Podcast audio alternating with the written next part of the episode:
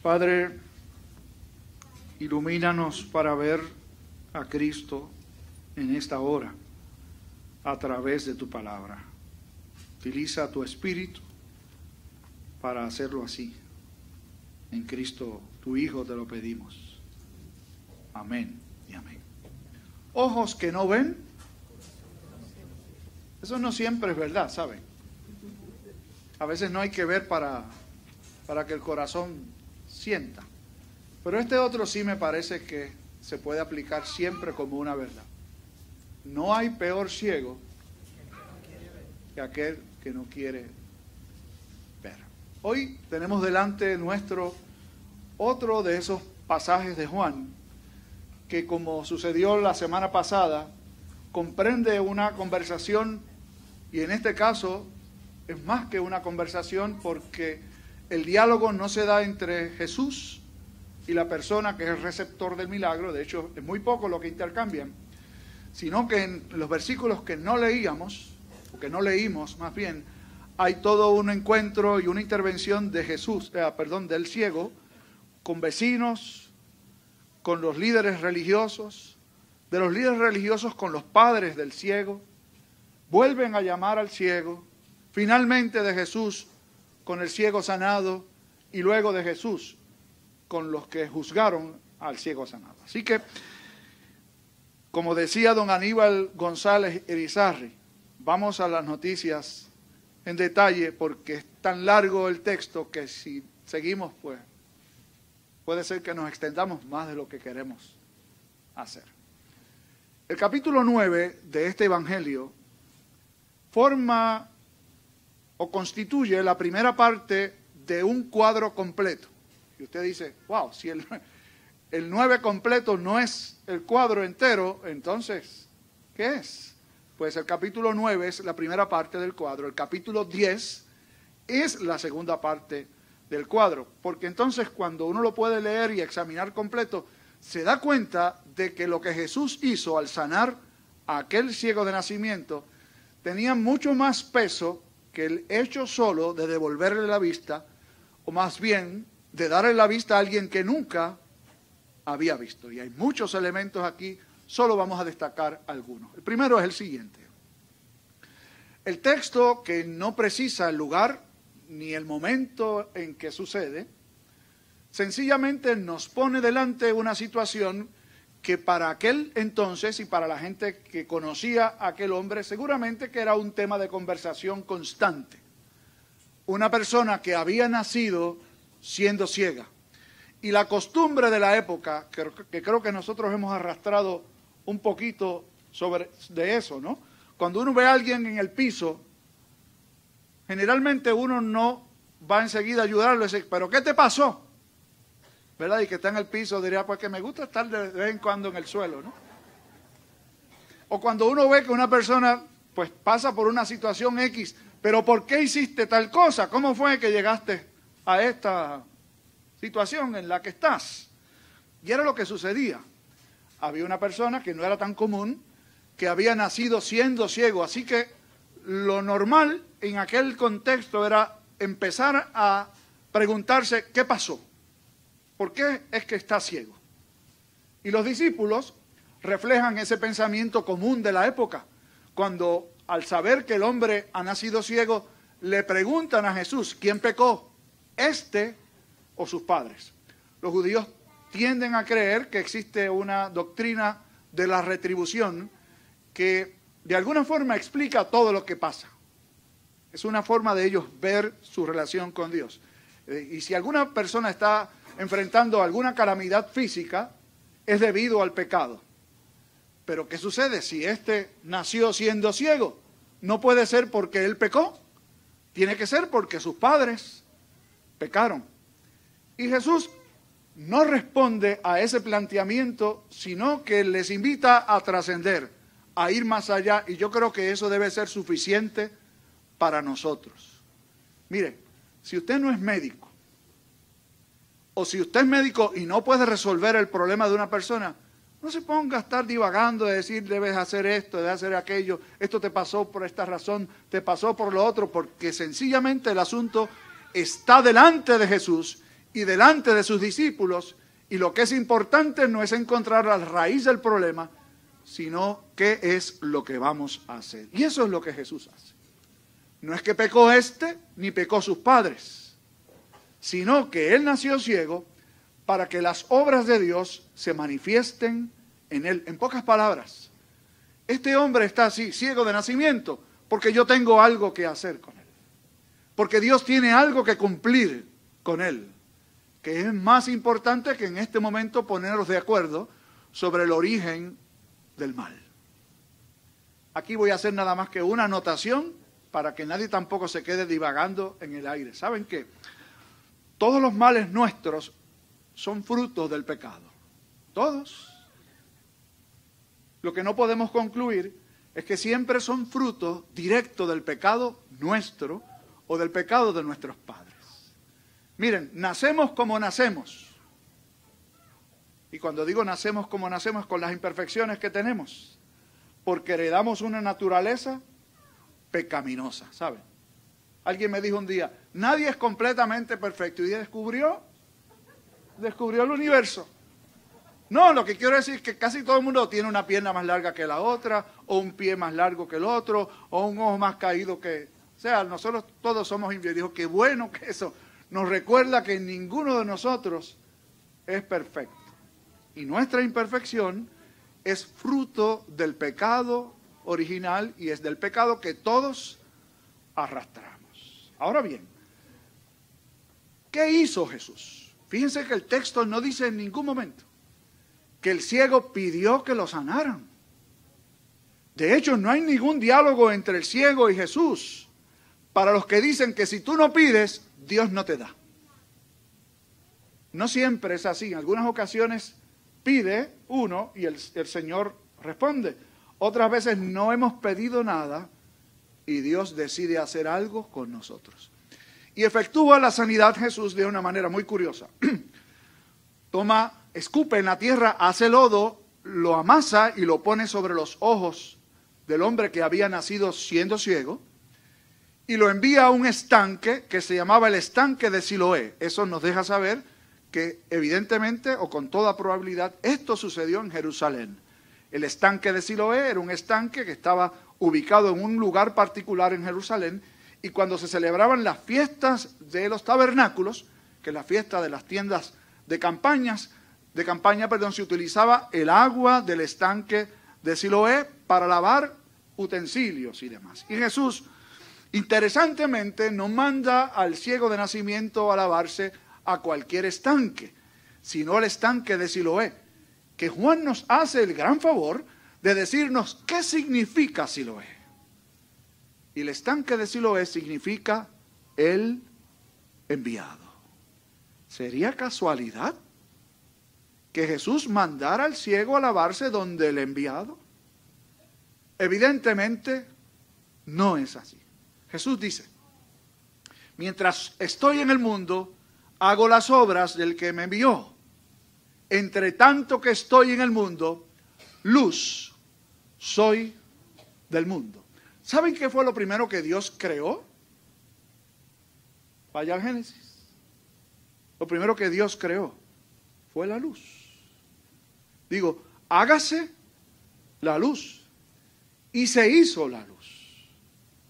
Ahora bien, una vez el pecado entra en la escena, el mundo es gobernado por la oscuridad. Si no, Adán y Eva no se hubieran escondido, ¿saben? Porque sabían que no habían hecho lo correcto. Desde entonces, las tinieblas gobiernan el mundo. Y uno no debería extrañarse tanto cuando algo malo sucede o cuando los seres humanos responden de X o Y forma las cosas así que están malas. Digo, nunca han estado buenas, ¿saben? Lo que pasa es que ahora uno se entera rapidito. Y somos más. Y la maldad ha existido siempre.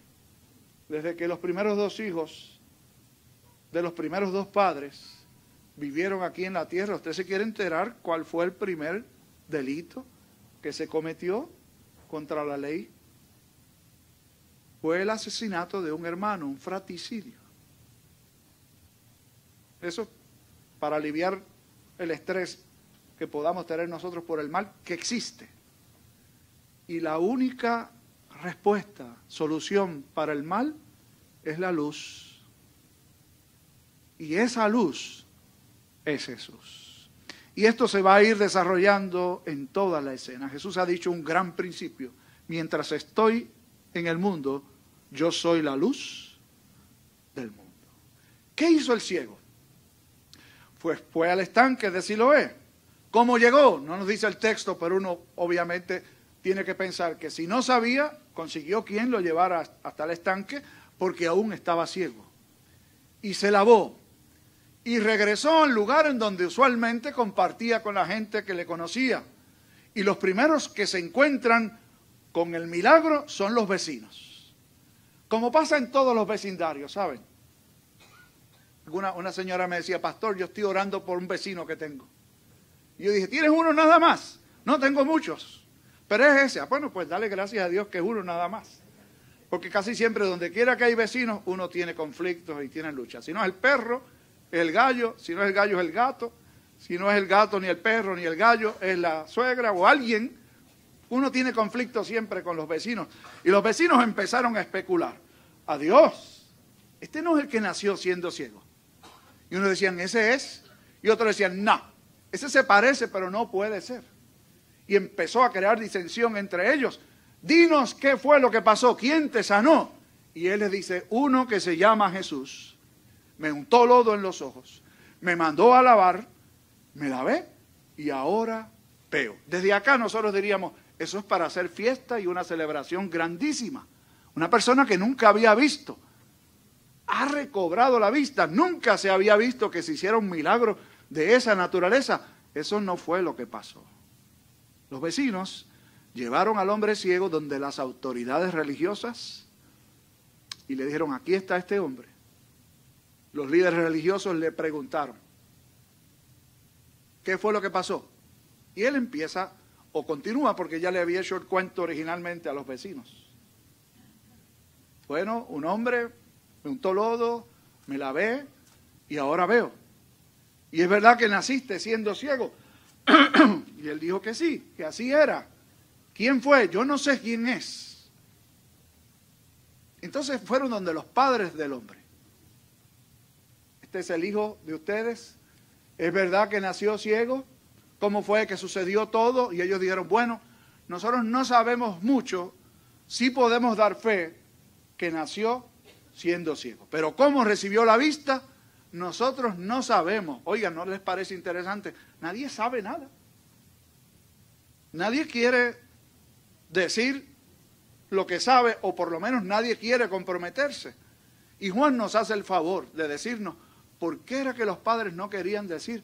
Porque allí habían oído la fama de Jesús, se había regado, de que cualquiera que siguiese las enseñanzas de Jesús iba a ser expulsado de la sinagoga, del lugar de reunión pública.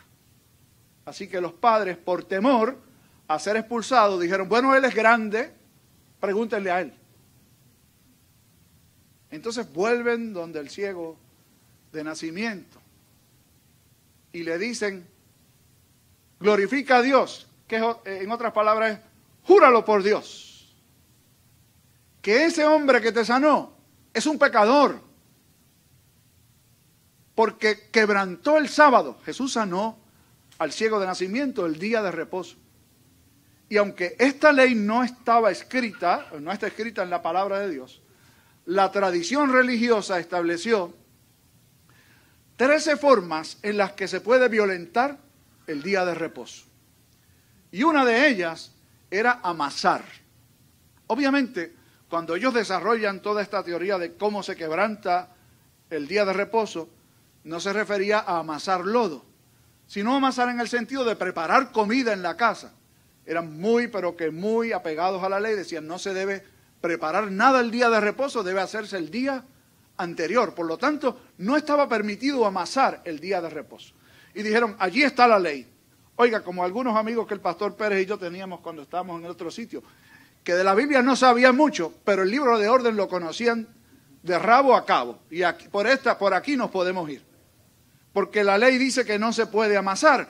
Por lo tanto, ese es pecador. Y el hombre le dice, si es pecador o no, yo no sé. Una cosa sé, que antes yo era ciego y ahora veo.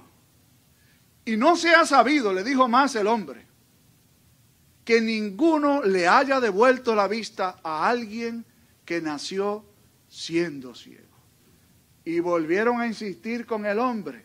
Y oiga, parece que el ciego recobró la vista, pero la paciencia se la volaron por el techo. Y en español les dijo, en nuestro idioma, me van a seguir preguntando. ¿O es que ustedes quieren hacerse discípulos de Él? Y ellos le contestaron, más discípulos serás tú. Literalmente le dijeron eso. Nosotros no. Nosotros somos discípulos de Moisés, pero no de este. ¿Y saben lo que hicieron? Lo expulsaron. Tenían todos los votos. No les permitió defenderse. Y como tenían todos los votos, lo expulsaron de la sinagoga, que es más que no permitirle ir a la sinagoga y participar con el resto del pueblo, que es más que eso, es no darle empleo, es no darle espacio en la vida de comunidad, es no permitirle casarse con una familia o con una hija de un judío, muchísimo más. Básicamente lo tiraron al desperdicio. Y aquí sucede algo que para mí es hermoso. Jesús lo encuentra. No es Él quien encuentra a Jesús.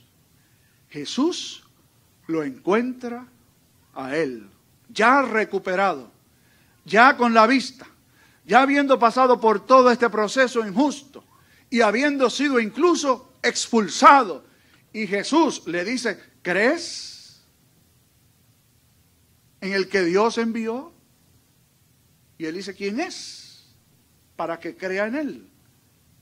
Y Jesús le dice, lo has visto. Óigame, yo decía durante la semana platicando en un lugar, creo que fue la semana anterior, que cuando nosotros vayamos a estar en la presencia del Señor, Él nos lleve hasta allá.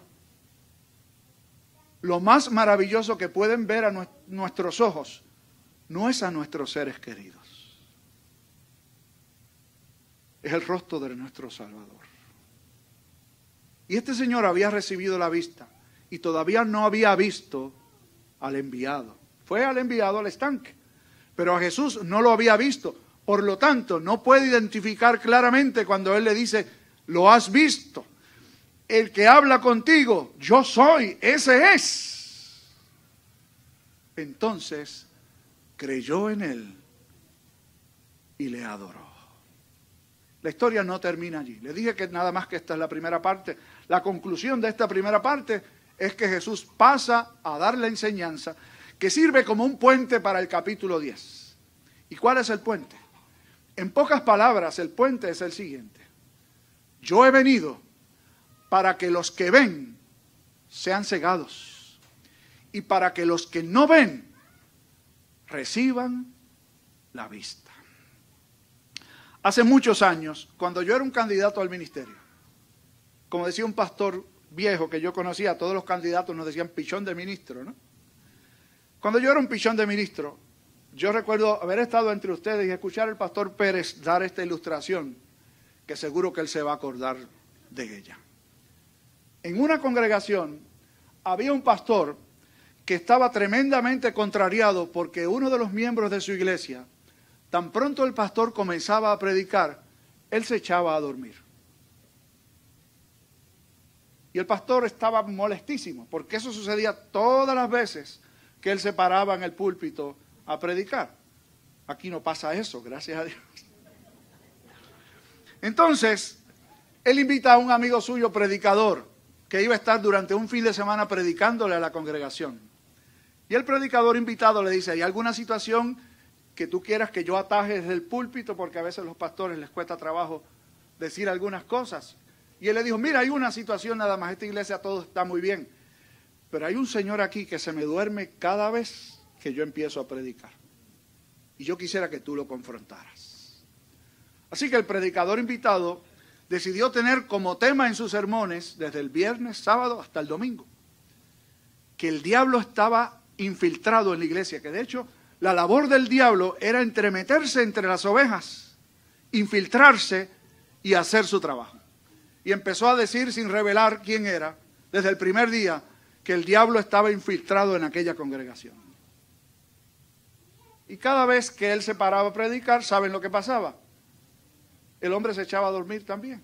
Así que la cosa no era con el pastor, era con el invitado también. El último día, él decide exponer al hombre. El pastor le había dado una clave. Mire, él se puede quedar dormido, pero Siempre después del sermón entonamos un himno y mandamos a la gente a ponerse de pie. Así que a la orden de pongámonos de pie, él se despierta y cae despierto como todo el mundo para entonar el himno. Así que el predicador captó eso y dijo, bueno,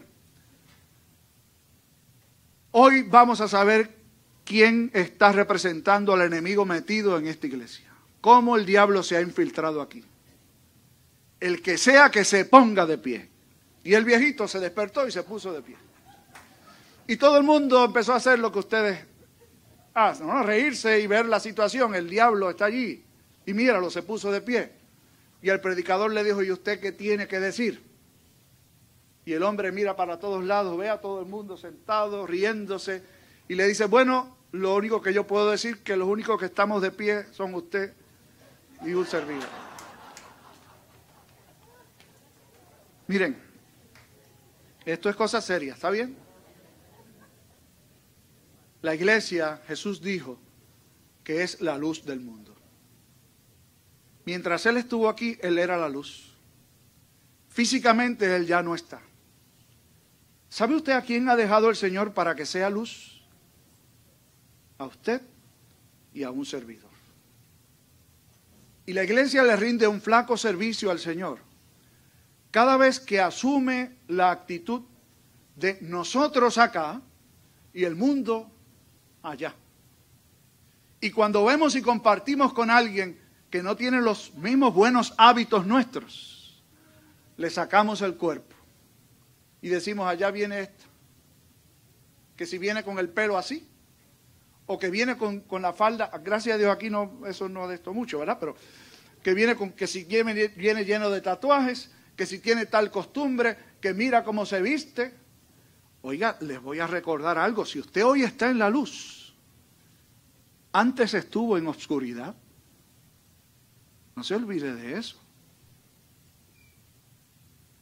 Que si usted está al lado de acá de la verja hoy, antes estuvo al otro lado de la verja.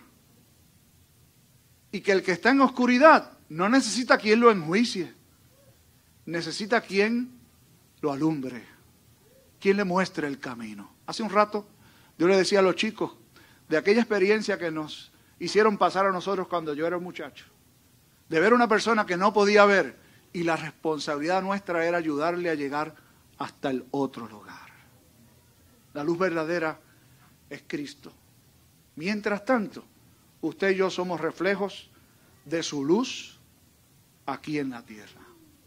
¿Cuál va a ser nuestra actitud? la, de los líderes religiosos que decían que veían y realmente demostraban con sus actos que eran más ciegos que el ciego de nacimiento. O vamos a ser como el ciego de nacimiento, que obedeció, fue al enviado, recobró la vista, creyó en él y le adoró. Quiera Dios que así sea. Esa oportunidad, ¿saben quién la tiene? Solo los que no ven. Este sermón es exclusivo, ¿saben? No es para todo el mundo, es para los que no ven. ¿Y saben qué? Yo no veo bien, ¿saben? No por esto, que todavía me falta ver mejor. Muchas veces juzgo en oscuridad. Muchas veces me olvido que yo estuve en tinieblas y el Señor me ha traído a la luz. Quiera Dios que la iglesia recupere el valor de ser luz para el mundo. Oremos. Señor y Padre, gracias porque en medio de la oscuridad de nuestro existir, Jesús vino a nosotros a través de algún hombre, alguna mujer, alguna persona que reflejó su luz.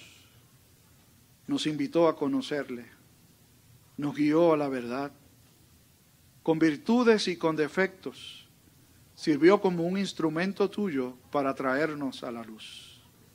Gracias. Y junto con nuestra acción de gracias, también va delante de ti nuestro ruego. Ayúdanos a hacer lo mismo, a brillar en la oscuridad, para que te vean a ti y a Jesús, la luz del mundo. Gracias por tu gracia que nos salvó, siendo ciegos una vez, por tu gracia ahora vemos. Por Jesús te lo pedimos. Amén.